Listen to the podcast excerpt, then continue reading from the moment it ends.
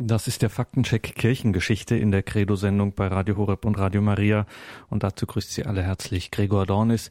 Wie immer schauen wir uns hier im Faktencheck Kirchengeschichte genauer Zahlen an und Fakten. Diesmal ziemlich aktuell, wenn man die anderen Themen unseres Faktenchecks der vergangenen Zeit betrachtet. Und heute fällt es vielleicht besonders schwer, auf nüchterne Zahlen und Fakten zu schauen, weil das Thema ein sehr, sehr schmerzhaftes ist, nämlich das Thema sexueller Missbrauch. Der Skandal hat die Kirche weltweit ja erschüttert. In manchen Ländern, in manchen Kontinenten sprach man sogar davon, dass die Kirche vor dem Ausstand, beispielsweise in den Vereinigten Staaten, aber auch denken wir an Irland und auch Deutschland war davon betroffen. Es ging viel durch die Medien und gerade weil es so schmerzhaft ist und so in der Öffentlichkeit auch eine Rolle gespielt hat, wollen wir erst recht heute in dieser Sendung im Faktencheck Kirchengeschichte auf die Zahlen schauen und freuen uns, dass wir dazu wieder Dr. Josef Bordert, den Autor und Blogger aus Berlin, hören dürfen. Grüße Gott, Herr Bordert. Ja, guten Abend, Herr Dornis der sexuelle Missbrauch in der katholischen Kirche. Dazu gibt es einiges zu sagen und hier im Speziellen schauen wir eben darauf, wie es wahrgenommen wurde, wie es auch dargestellt wurde. Und wie immer hören wir zunächst mal Ihren Impuls dazu, Josef Bordert. Wenn es einen Bereich der jüngeren Geschichte der Kirche gibt, der derzeit in der medialen Öffentlichkeit intensiv verhandelt wird, dann das Thema sexueller Missbrauch. Sexueller Missbrauch ist ein schlimmes Verbrechen, das steht außer Frage. Jedes Opfer ist ein tiefschwarzer Fleck, der die Kirche auf ewig mahnt. Papst Franziskus fand unlängst deutliche Worte.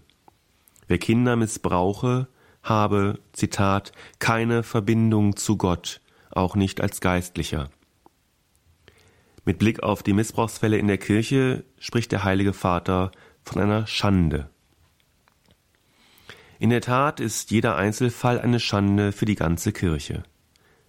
Seit den 1950er Jahren hat es in kirchlichen Einrichtungen weltweit Fälle von sexuellem Missbrauch gegeben. In Deutschland, in den USA, in Irland, in anderen europäischen Staaten und auch in anderen Regionen der Welt.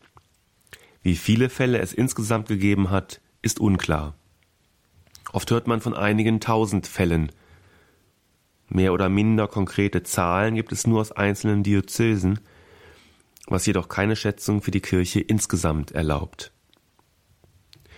Die Unterschiede basieren wohl auch auf unterschiedlichen Definitionen des Tatbestands. Wo sexueller Missbrauch anfängt, ist nämlich alles andere als eindeutig bestimmbar. Es besteht zudem der Verdacht, dass der Tatbestand in den Medien absichtlich so weit wie irgend möglich offen und damit unklar gehalten wird, um möglichst viele Fälle von Fehlverhalten plakativ unter Missbrauch subsumieren zu können. Bei Fällen innerhalb der Kirche bzw. kirchlicher Einrichtungen fallen dann auch schon Ohrfeigen darunter, die damals leider überall an der Tagesordnung waren.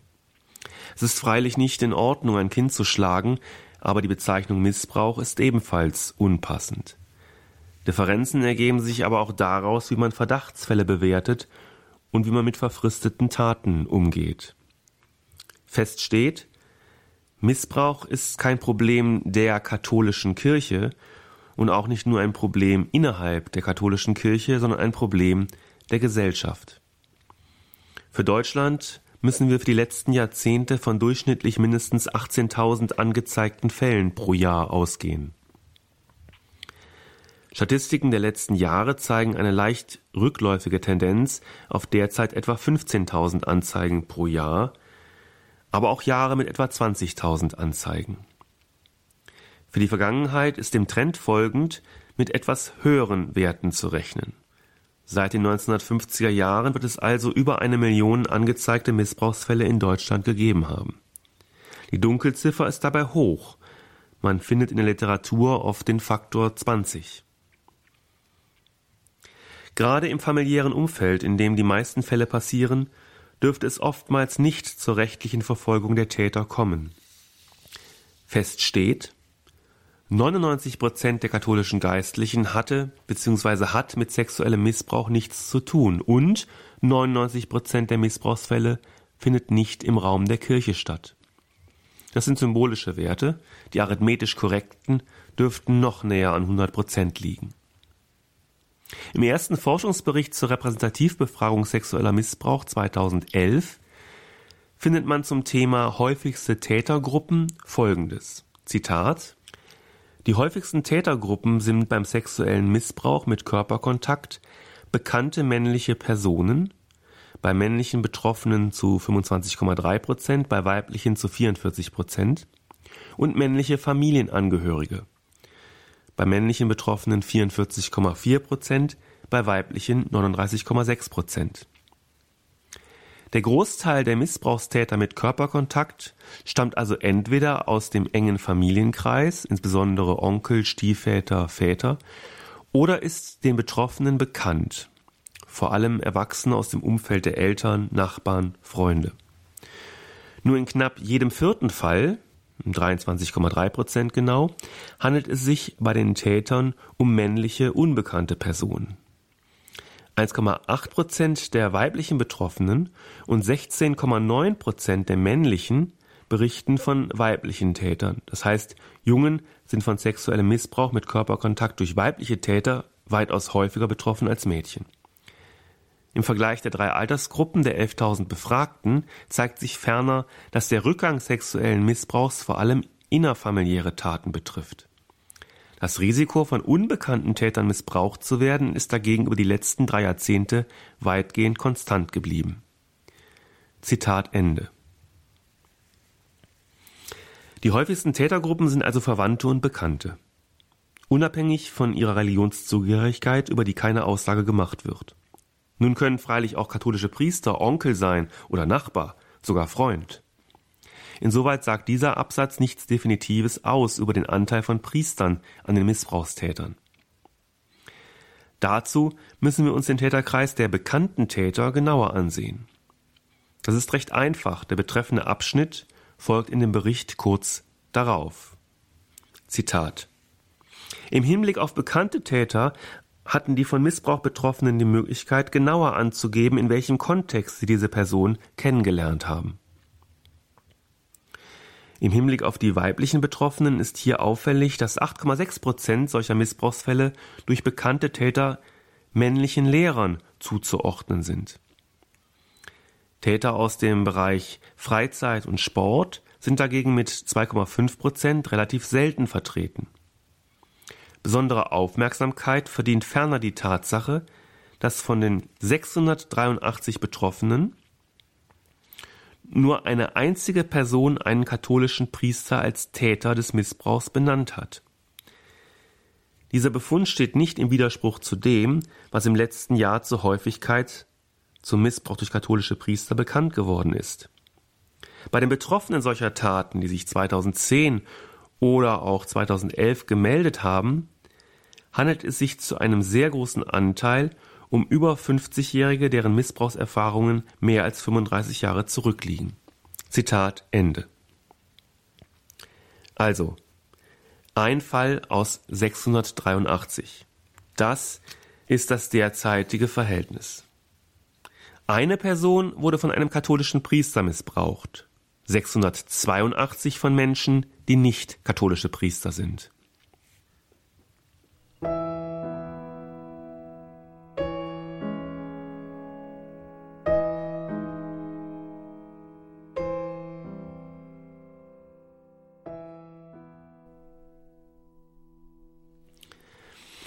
Durch die Berichterstattung in deutschen Medien wird jedoch der Eindruck erweckt, dass Missbrauch fast ausschließlich in kirchlichen Einrichtungen vorkommt.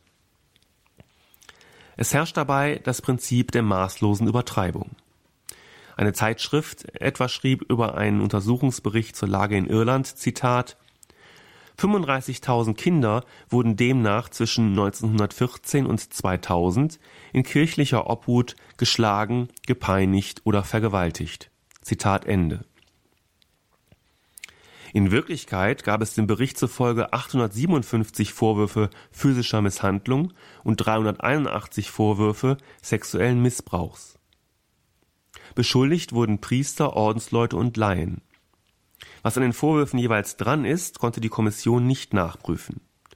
Dass die Zeitschrift davon ausgeht, dass es sich tatsächlich um Misshandlungs- und Missbrauchsfälle handelte und dass es zudem unberücksichtigt lässt, dass das Schlagen von Schülern in weiten Teilen des 20. Jahrhunderts auch in Europa zu den üblichen Disziplinierungsmaßnahmen gehörte, tritt weit hinter die Aufblähung der Opferzahlen mit dem Faktor 30 zurück. Diese ist wohl kein bedauerliches Versehen, denn aus dem Kommissionsbericht geht hervor, dass überhaupt nur 25.000 Menschen die relevanten Einrichtungen im Untersuchungszeitraum durchlaufen haben. Also 25.000 Schüler gab's und 35.000 sollten angeblich misshandelt oder missbraucht worden sein, laut dieser Zeitschrift. Das ist kein Einzelfall, was die Berichterstattung angeht. Und in der Summe bleibt eine solche, zumindest grob fahrlässige Berichterstattung nicht ohne Folgen. Im Juni 2010 sind laut Allensbach 47 Prozent der irrigen Meinung, Kindesmissbrauch sei unter Priestern in der katholischen Kirche weit verbreitet, während 36 Prozent richtigerweise nur eine kleine Minderheit der Priester betroffen sah. Also knapp jeder zweite Deutsche wurde in kurzer Zeit Opfer einer Berichterstattung, die sehr selektiv den Eindruck erweckte, Missbrauch komme in der katholischen Kirche überproportional oft vor, während das Gegenteil richtig ist. Der Deutschlandtrend vom 19. März 2010 lieferte gar das erschütternde Ergebnis, 9% der Deutschen seien sicher, Missbrauch komme ausschließlich in kirchlichen Einrichtungen vor.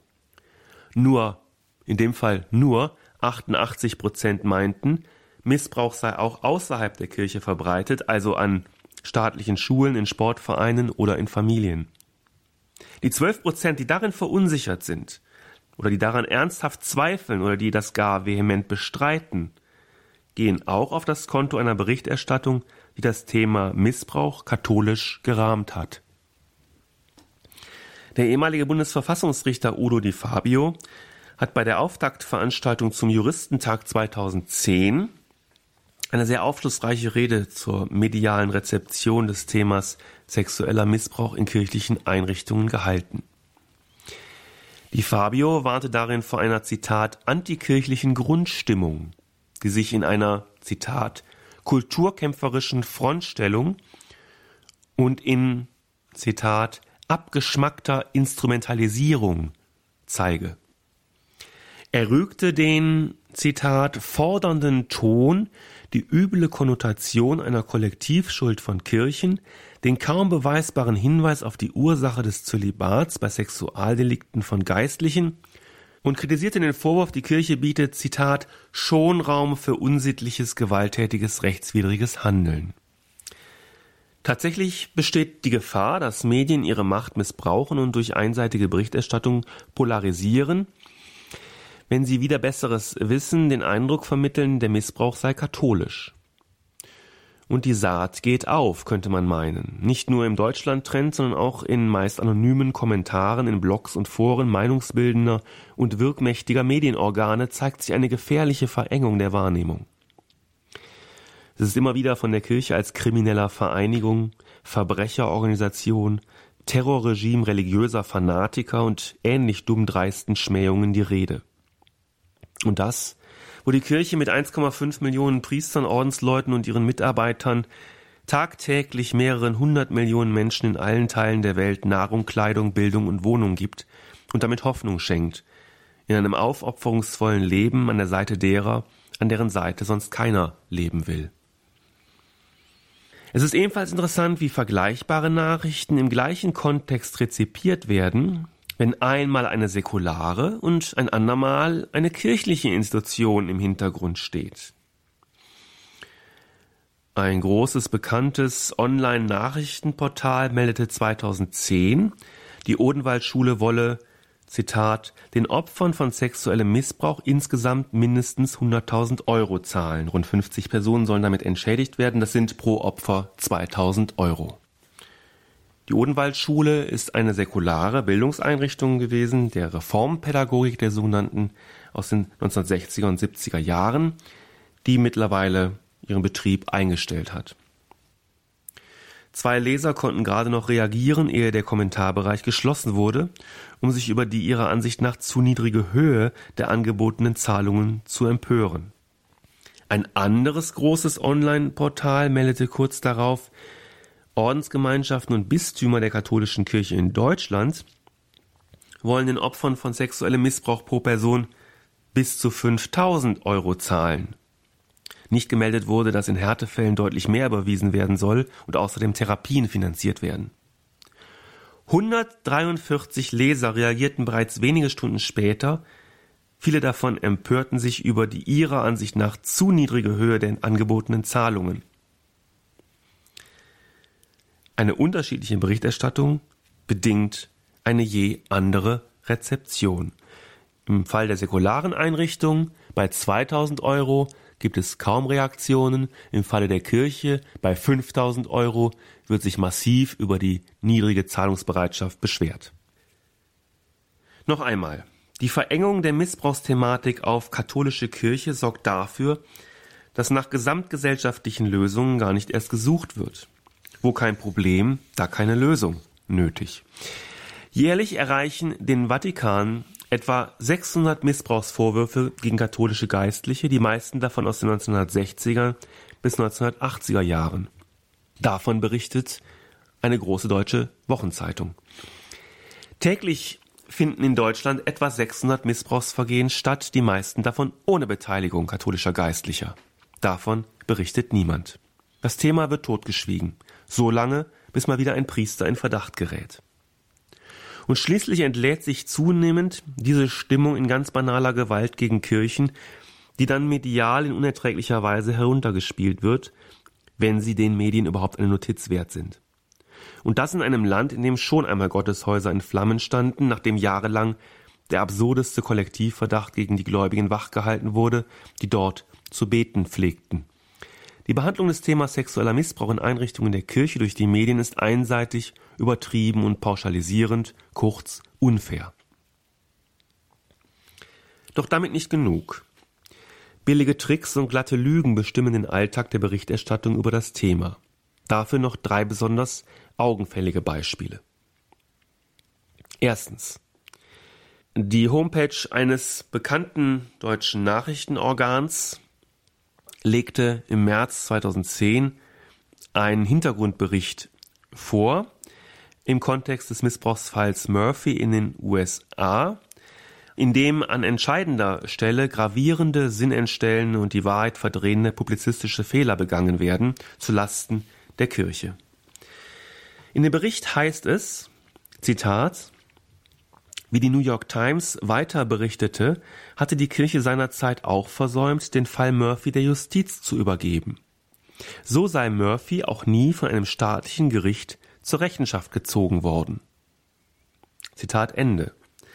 Damit behauptet der Verfasser, dass Murphy juristisch deshalb nie belangt wurde, weil die Kirche versäumt habe, den Fall Murphy der Justiz zu übergeben.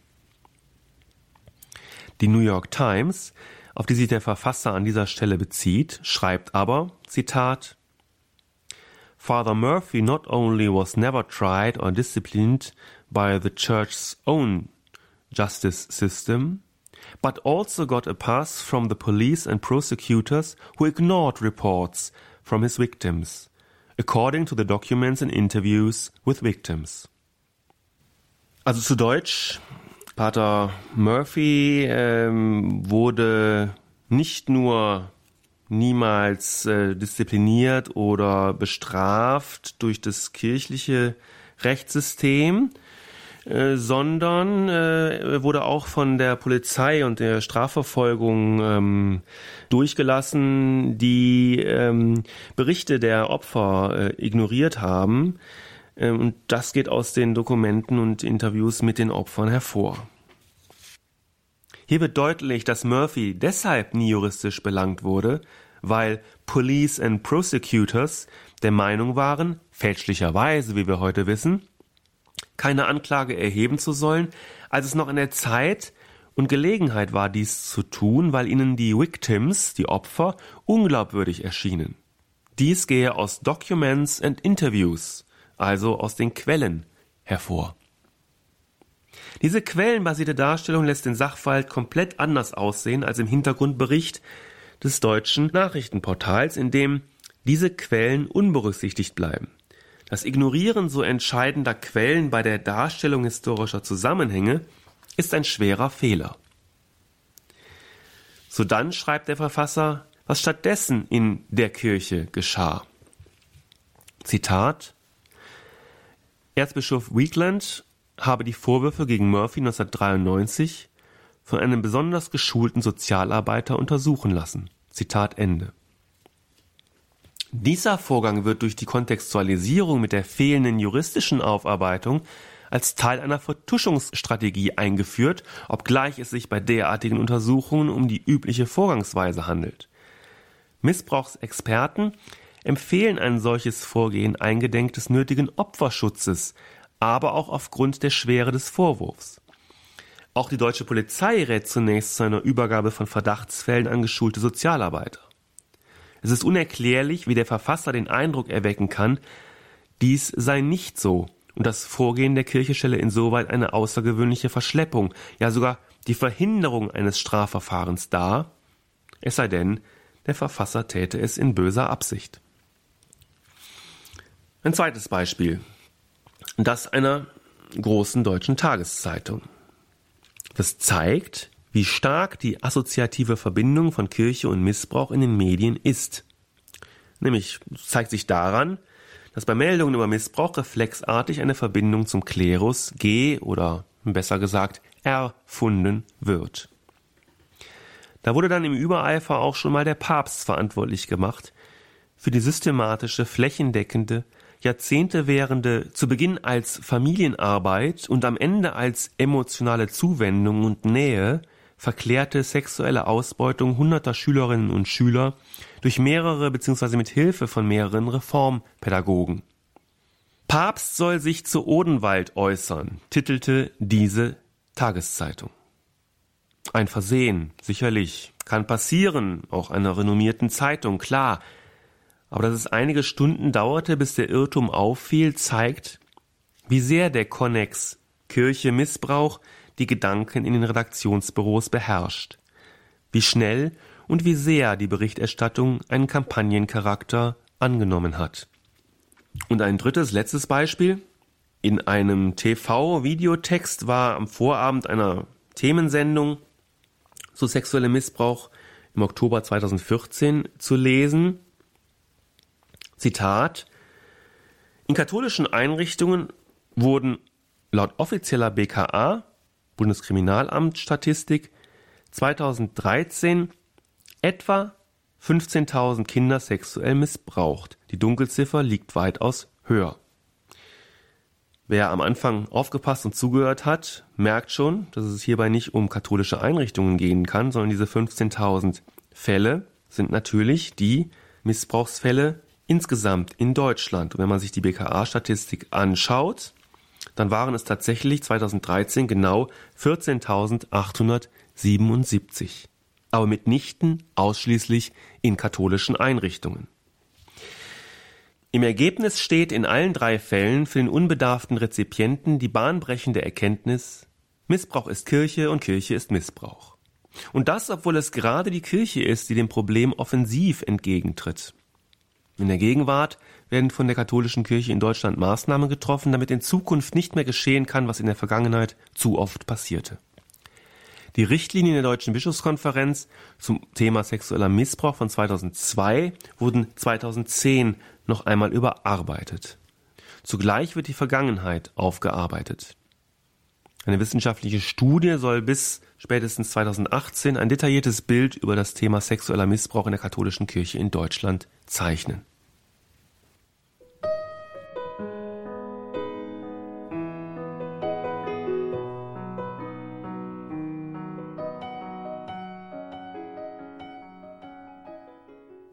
Im Faktencheck Kirchengeschichte mit Dr. Josef Bordert geht es heute um das Thema sexueller Missbrauch. Alles das, was da in den vergangenen Jahren ans Tageslicht gekommen ist und die Kirche so schwer erschüttert hat.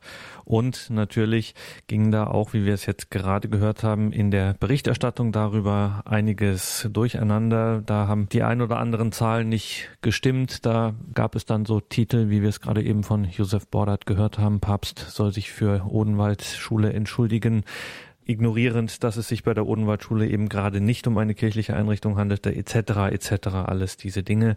Dennoch, ganz am Anfang, Dr. Bordert, haben Sie es äh, gesagt, wir reden hier über ein schweres Verbrechen und jedes Opfer, haben Sie gesagt, ist ein tiefschwarzer Fleck, der die Kirche auf ewig mahnt. Jetzt gab es ja auch immer wieder den Vorwurf, die Kirche habe dieses Thema äh, viel zu spät erst ernst genommen. Das heißt, es seien Fälle vertuscht worden, da sei nicht richtig damit umgegangen worden. Wie war das? Wie ist das einzuschätzen und zu bewerten? Ja, es ist wohl tatsächlich leider so, dass die Kirche ähm, relativ spät wirklich offensiv ähm, reagiert hat. Also bis äh, vor kurzem ist sie in eher ungeeigneter Weise mit dem Thema umgegangen. Bis zur Jahrtausendwende etwa wurde die Existenz des Problems praktisch verschwiegen. Priester, die des sexuellen Missbrauchs an Kindern oder Jugendlichen schuldig geworden waren, wurden dann etwa versetzt, äh, statt sie eben aus dem Priesteramt zu entfernen, mit allen Schwierigkeiten, die natürlich damit auch verbunden sind. Das ist ganz klar, dass man muss auch auf jeden Einzelfall schauen. Das ist ja nicht etwas, was man pauschal jetzt lösen könnte, weder in der Kirche noch gesamtgesellschaftlich. Aber so konnte eben oft äh, ihr Dienst an anderer Stelle weitergeführt werden und eben oftmals auch noch in der Kinder- und Jugendarbeit. Also speziell das ist natürlich ein schwerwiegender Vorwurf, der in einzelnen Fällen tatsächlich äh, auch zutrifft. Offensiv wurde mit dem Thema eigentlich erst ab 2002 umgegangen, als äh, eben der damalige Kurienkardinal Josef Ratzinger da sich deutlich gegen positioniert hat und dann in Deutschland eben seit der ähm, Pressekonferenz des Jesuitenpaters Klaus Mertes, damals war er Rektor am Canisius-Kolleg hier in Berlin, ähm, das für die Kirche eben in Deutschland ins Rollen brachte, die Debatte. Das sind richtige und auch wichtige Schritte gewesen um den Missbrauch eben tatsächlich in der Kirche weitestgehend einzudämmen. Und ich denke, da gibt es keine zwei Meinungen. Das wollen wir alle, dass eben äh, Kinder und Jugendliche im Rahmen ähm, kirchlicher Einrichtungen absolut sicher sind, zumindest sicher sind vor ähm, sexuellem Missbrauch. Ähm, und die Tatsache, dass eben jetzt in den letzten Jahren, eigentlich seit 2010, kaum noch aktuelle Fälle äh, bekannt werden, auftreten. Man kann davon ausgehen, wenn es die Kirche betrifft, dass wenn es nicht bekannt wird, dass es dann auch nicht auftritt bei der medialen Stimmungslage. Ähm, es zeigt, dass diese Präventionsmaßnahmen ähm, durchaus schon Früchte äh, tragen ist natürlich gerade äh, bei einem solchen Fall, also Sie haben es äh, jetzt auch mal die Zahlen zurechtgerückt und ähm, aufgezeigt, wie gering prozentual äh, der Anteil an katholischen Geistlichen ist, ähm, wenn man sich die gesamtgesellschaftlichen Befund anschaut. Dennoch und erst recht trifft einen katholischen Priester, scheint die Tat, die ohnehin schon so schwer ist, bei einem katholischen Priester nochmal schwerer. Worin besteht da die besondere priesterliche Schwere bei so einem Vergehen? Also die, die besondere Schwere besteht in diesem dreifachen Vertrauensbruch. Ne? Das Vertrauen in die Person des Priesters schwindet natürlich, das Vertrauen in die Kirche insgesamt und am schwerwiegendsten das Vertrauen in Gott. Äh, und damit äh, hat die Tat des Priesters immer auch eine spirituelle Dimension. Dessen muss sich ein Priester bewusst sein. Er begeht mit dem Missbrauch nicht nur eine abscheuliche Straftat, sondern konterkariert sein Amt. Und zwar in dramatischer Weise. Er soll ja die Menschen zu Gott hinführen nicht von Gott weg. Und um das auch nochmal klar zu bekommen, Dr. Bordert, wie sieht denn das jetzt in der Kirche mit der Aufarbeitung aus? Das ist so, so ein Schlagwort, das gebrauchen wir so, Aufarbeitung. Wie sieht denn sowas konkret aus? Also es gibt im Grunde genommen drei Ebenen auch da wieder. Es, es, gibt eine wissenschaftliche Aufarbeitung der Vergangenheit. Es gibt konkret den Versuch der finanziellen Entschädigung der Opfer. Und das dritte wäre dann die Prävention im, im Hinblick auf die Zukunft. Ne? Die wissenschaftliche Aufarbeitung läuft. Ähm, sie lief etwas holprig. Es gab eine erste, einen ersten Anlauf, ähm, der nicht so ähm, gut ausging. über die Hintergründe müsste man dann konkret nochmal eine eigene Sendung machen, aber das ist auch gar nicht so wichtig. Wichtig ist, dass im Moment eine Studie läuft und zwar mit einem siebenköpfigen Expertengremium um den Neurowissenschaftler Harald äh, Dressing vom Zentralinstitut für seelische Gesundheit in Mannheim. Dazu werden die Ergebnisse eben Ende 17, Anfang 18 erwartet. Zudem laufen eine Reihe von Partikularstudien zur Erforschung des Missbrauchs in einzelnen äh, Kontexten, Klosterschulen oder Internaten, etwa bei den Regensburger Domspatzen. Da sind erste Ergebnisse vor einigen Monaten bekannt geworden. Und die, die endgültigen Resultate werden auch in den nächsten Jahren erwartet. Das heißt, es findet auf breiter Front sozusagen eine groß angelegte wissenschaftliche Aufarbeitung statt, wo tatsächlich Zehntausende Personalakten ähm, wiederum auch mit einer gewissen Problematik verbunden äh, äh, zugrunde gelegt werden, ausgewertet werden, Interviews geführt werden, also nach allen Regeln der sozialwissenschaftlichen Arbeit ähm, wird dort ähm, vorgegangen, um eben wirklich äh, valide Ergebnisse letztlich zu bekommen. Und ich denke, danach wird man klarer sehen, auch was Zusammenhänge angeht, was Kontexte angeht, was, was auch Kausalitäten angeht, warum, wie konnte das passieren, welche, welche Hintergründe welche institutionellen Probleme vielleicht auch tatsächlich ähm, dazu führten, was man hätte machen können, was man in Zukunft auch besser machen kann. Und das halte ich eigentlich für den entscheidenden Punkt, dass man, man forscht ja nicht aus Gründen der Arbeitsbeschaffung oder so, sondern man will ja wissen, woran lag es vielleicht, was können wir in Zukunft anders machen, besser machen. Und da ist ähm, sicherlich die Prävention, die Richtlinie von 2010 ist da ähm, einschlägig. Man kann sicherlich auch vieles lernen, auch von, von säkularen Einrichtungen in den USA etwa. Das sind teilweise ganz konkrete, einfache Maßnahmen, die man ergreift. Etwa, dass man bei Vier-Augen-Gesprächen die, die Tür des Raums offen lässt oder dass man eine andersgeschlechtliche Person halt hinzuzieht bei einem Gespräch oder bei einer Interaktion ähm, mit Schülern oder Ministranten oder Pfadfindern oder wem auch immer. Das ist sicherlich ein äh, ganz wichtiger Punkt. Andererseits müssen wir sehr aufpassen innerhalb der Kirche, dass wir nicht in eine Hysterie verfallen, was Kinder- und Jugendpastoral angeht, dass wir nicht sozusagen eine völlig sterile Pastoral hier entwickeln, wo also jeder äh, Gemeindereferent Angst haben muss, wenn er ein weinendes Kind äh, tröstet und es umarmt, dass er dann gleich schon mit einem Bein im, im Knast steht. Äh, das wäre ähm, äh, schlimm, wenn es soweit käme. Ich denke, wir müssen eine vernünftige eine Wachsamkeit haben, eine Aufmerksamkeit haben für das Problem stärker als in der Vergangenheit auf jeden Fall. Schon in der Ausbildung auch der Priester, der Seminaristen, das muss thematisiert werden, ganz klar. Aber äh, eben nicht in dem Sinne, dass wir, dass wir jetzt eine eine äh, völlig sterile ähm, Kinderarbeit bekommen. Eine große Schwierigkeit und auch eine Herkulesaufgabe, wie das, Sie haben gesagt, Sie haben vom dreifachen Vertrauensbruch äh, gesprochen. Wenn das eben einmal gebrochen ist, das Vertrauen, dann ist das nicht so einfach wiederherzustellen. Dann wird es dann ähm, schwierig. Auch nochmal zum Stichwort Entschädigung der Opfer. Da hatten Sie ein paar Zahlen genannt. Wie sieht so eine Entschädigung konkret aus, wenn sie denn geschieht? Also es ähm, heißt offiziell Anerkennungsleistung, weil man kann den Schaden nicht wegmachen. Also Opfer sexuellen Missbrauchs sind äh, lebenslang traumatisiert. Das ist etwas, was eben die Person dann auch so sehr betrifft, dass dadurch ähm, also Therapien notwendig werden, aber auch tatsächlich ähm, langfristig und oftmals eben lebenslang ein Schaden besteht. Das kann man nicht mit, nicht mit 5000, auch nicht mit, mit 10 Millionen Euro wieder gut machen, sozusagen. Ähm, also Anerkennung des Leids in gewisser Weise. Man kann sich melden. Es gibt Stellen bei den, bei den Bistümern, bei den Diözesen, die die Fälle prüfen und die dann letztlich auch die Zahlungen auslösen. Wie gesagt, das betrifft in Deutschland einige hundert Fälle wohl, wo das schon ähm, durch ist. Also von Berlin habe ich jetzt leider keine Zahlen, aber es betrifft in Berlin auch einige Fälle. Ähm, 5000 Euro, so Pi mal Daumen, in einigen Fällen auch mehr. Zusätzlich werden Therapien bezahlt.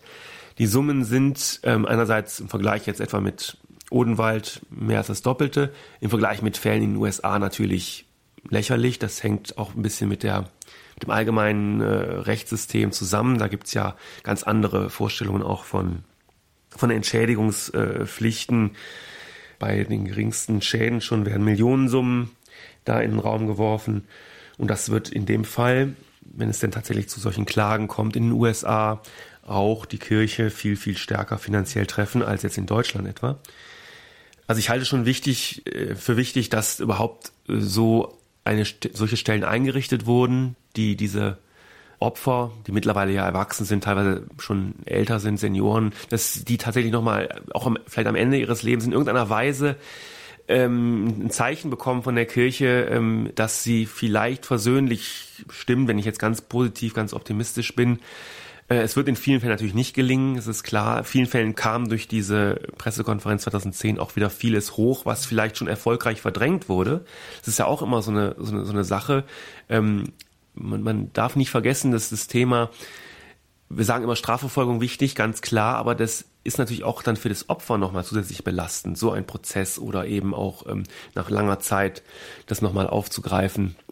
Insofern wird auch in Deutschland gibt es keine Anzeigepflicht zum Beispiel bei, bei Missbrauch, nicht äh, um Täter zu schützen, schon gar nicht um Priester zu schützen, sondern um Opfer zu schützen ja, um, um Kinder zu schützen, die dann unter Umständen erst durch den Prozess so richtig traumatisiert würden. Es ist wirklich ein, eine, eine dramatische Sache und es ist etwas, was einen sehr, sehr wütend machen muss, äh, dass so eine eigentlich gerechte Aufarbeitung tatsächlich als erstes dann auch nochmal das Opfer trifft. Ne? Also ähm, Entschädigung bzw. Anerkennung läuft und auch da wird es dann im Rahmen von Berichterstattung dann wahrscheinlich auch erst in fünf oder zehn Jahren abschließende Zahlen geben, weil es gibt immer wieder neue Meldungen auch, Menschen, die, die sich jetzt melden bei den, bei den Diözesen, um eben ihren Fall nochmal vorzubringen.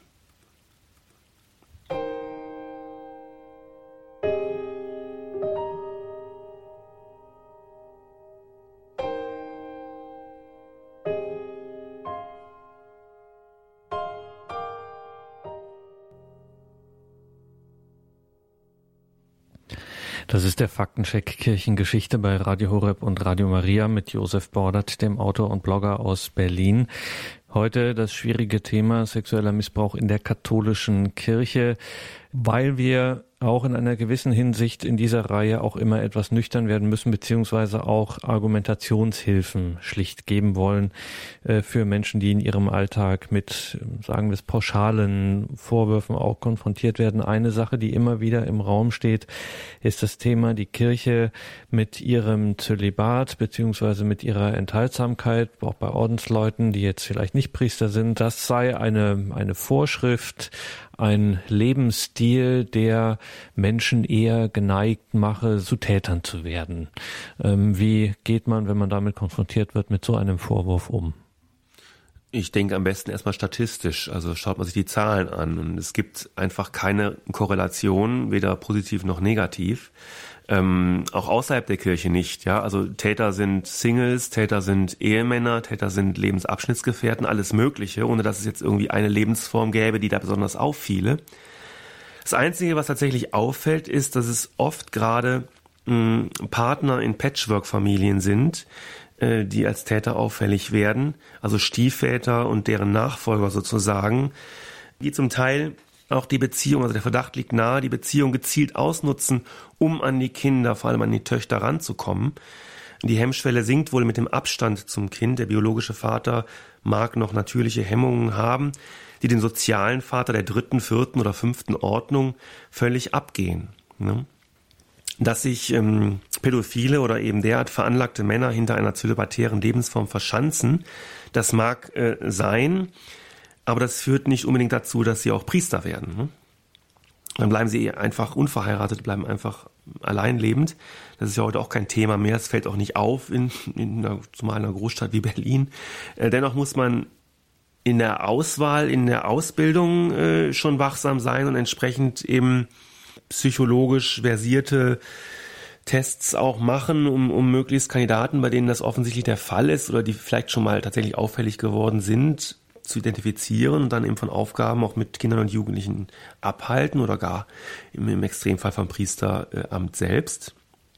Das ist sicher ein ganz sensibler, schwieriger Bereich, äh, wo man eben auch nicht hysterisch überreagieren darf. Aber da müssen eben die Standards, die auch für andere Einrichtungen gelten, in der Kirche Anwendung finden. Und das ist jetzt auch mit der neuen Richtlinie ganz sicher der Fall. Und eine andere Sache, die dann immer wieder quasi reflexartig schon ins Feld geführt wird, ist der hohe moralische Anspruch, den die Kirche an die Gesellschaft hat, an andere Institutionen. Also Stichwort Moralismus der Kirche, den sie auf sich selber nicht äh, anwendet. Wie bewerten Sie das? Also dazu ist natürlich zu sagen, dass es äh, immer leichter ist, hohen Ansprüchen nicht zu genügen als niedrigen Ansprüchen. Ähm, und wenn der Anspruch der Gesellschaft lautet, tu was du willst, dann kann man daran nicht scheitern. Das geht gar nicht. Ähm, dann ist eben alles okay. Jetzt kann man natürlich äh, fragen, was ist eigentlich so schlimm daran zu tun, was man will. Äh, das ist dann eine Frage, die man ganz grundsätzlich mit der Verantwortung des Menschen beantworten kann, der man eben gerecht werden sollte. Und welche Verantwortung man dem Menschen gibt, das ist dann eben abhängig von der jeweiligen Moral und diese wiederum vom Menschenbild, also von der Frage, wie ist der Mensch gemeint, wie soll er sein. Und es ist tatsächlich so, dass die Kirche äh, in ihrer normativen Ethik, also in dem, was sie meint, das moralisch gelten soll, sehr streng ist. Nicht um die Menschen zu gängeln oder aus anderen allzu menschlichen Gründen, etwa um ihre Macht zu demonstrieren oder zu erhalten oder sonst was, sondern weil die Kirche eben der Meinung ist, dass sie damit dem Willen Gottes entspricht, der den Menschen nach seinem Bilde schuf und ihn damit an sich und seinen Willen bindet. Ja? Übrigens sucht die Kirche dann auch äh, diese Entsprechung in der Barmherzigkeit, die sie im Sakrament der Versöhnung weiterschenkt, in der Beichte. Es gehört da zusammen, man muss immer beides sehen der hohe Anspruch, aber gleichzeitig auch die offene Tür, wenn du an diesem Anspruch scheiterst, wir sind, wir bleiben für dich da. Das ist der Ausgangspunkt, ne? der Wille Gottes. Ne? Eine gewisse Moral, aber auch Barmherzigkeit. Äh, und diesen Anspruch, den muss die Kirche äh, der Welt immer wieder neu zeigen. Das ist ihre Aufgabe, ob es eben der, der Welt, der Gesellschaft passt oder nicht. Dass sich die Menschen innerhalb der Kirche auch äh, schwer tun mit der Moral, dieser Kirche ist für mich jetzt keine Überraschung, insoweit es ja Menschen sind und Menschen bleiben. Das ist für mich eher beruhigend. Ja. Also die Kirche ist eine heilige Kirche, aber eben auch eine Kirche der Sünder. Sie ist eine heilige Kirche der Sünder, so könnte man sagen. Es ist kein Widerspruch, ne? Heiligkeit und Sündhaftigkeit. Die Moral versucht das Heilige zu wahren und zu schützen, der Mensch scheitert. Ne? Er kann aber dann, und das ist jetzt das Besondere an der Kirche, durch die Beichte, durch die Versöhnung mit Gott immer wieder neu anfangen. Das ist in der Gesellschaft nicht so ohne weiteres möglich. Wenn man deren Regeln, die es ja auch gibt, nicht einhält, bekommt man das noch Jahrzehnte später aufs Brot geschmiert. Gott kennt Gnade, die Kirche entsprechend auch. Die Gesellschaft kennt im besten Fall Gerechtigkeit. Das ist schon das Optimum der äh, säkularen Vollzüge. In den meisten Fällen kennt die Gesellschaft allerdings nur die Gesetzeslage, die für alle ausnahmslos besteht und nach der man sich eben gerecht oder ungerecht b bzw. verurteilt fühlt. Gnade hat im gesellschaftlichen Kontext keinen Platz, jedenfalls nicht systematisch. Es gibt zwar die Begnadigung durch den Bundespräsidenten, aber das meine ich nicht. Gnade ist kein Begriff der Rechtsordnung im, im eigentlichen Sinne, sondern äh, Gnade ist ein Begriff von Religion, ein Begriff des Christentums, ein Begriff der Kirche, weil diese eben auf Gott hinweist. Und wir können mit einem, dürfen mit einem barmherzigen, gnädigen Gott rechnen. Und auch das ist die Botschaft der Kirche. Also beides. Hoher moralischer Anspruch, klare Ansagen, gleichzeitig aber auch die Einladung, wenn du scheiterst, wir sind für dich da.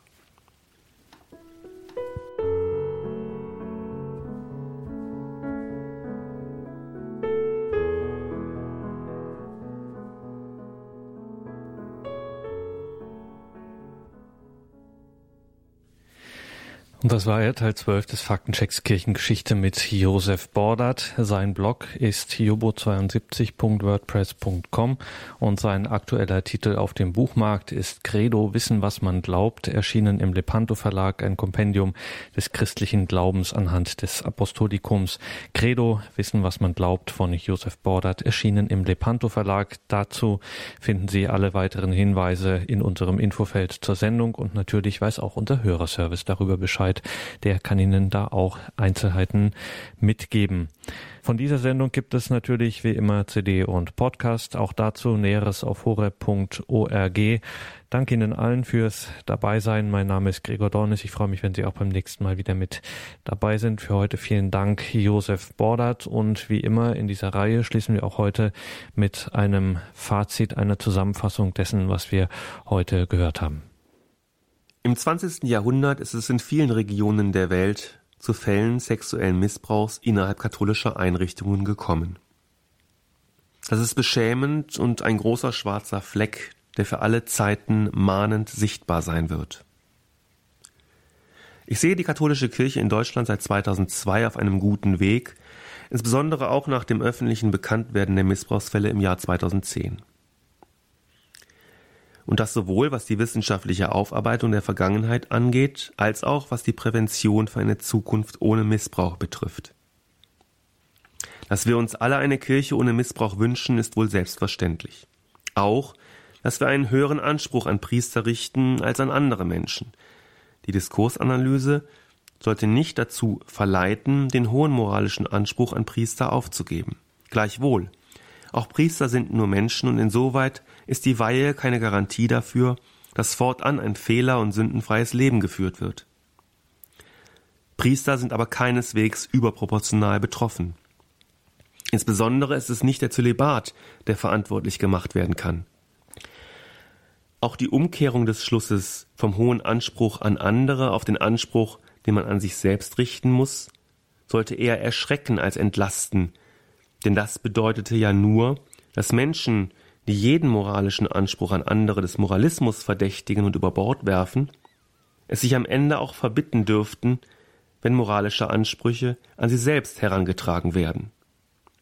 Motto Gleichgültigkeit schafft Freiräume. Das jedoch wäre fatal.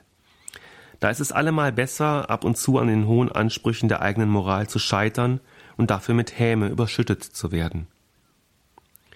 Dennoch ist die mediale Verengung des Themas sexueller Missbrauch auf die Kirche, auf Priester, ein Fehler, den man korrigieren sollte, nicht um der Kirche, sondern um der Opfer willen, die tagtäglich von Nichtpriestern missbraucht werden und denen man nicht glaubt. Ein besonders schlimmer Fall wird derzeit in England aufgerollt. Eine Gruppe Pakistani wird beschuldigt, in der Zeit von 1997 bis 2013 etwa 1400 Jungen und Mädchen sexuell missbraucht zu haben. Die Behörden hatten den Opfern keinen Glauben geschenkt. Das Messen mit zweierlei Maß erinnert zudem an historische Versuche der Diskreditierung. Sie kann als Instrumentalisierung des Missbrauchs begriffen werden, als Missbrauch des Missbrauchs. Wir kennen die Macht der vierten Staatsgewalt, der Medien, und sollten es deswegen nicht zulassen, dass diese in unsachlicher, wahrheitswidriger und oder verletzender Weise gegen Kirche und Papst, Christentum und Gläubige, Religion und Spiritualität wendet. Die Tendenz dazu besteht, nach dem Bekanntwerden der Missbrauchsfälle heute mehr denn je.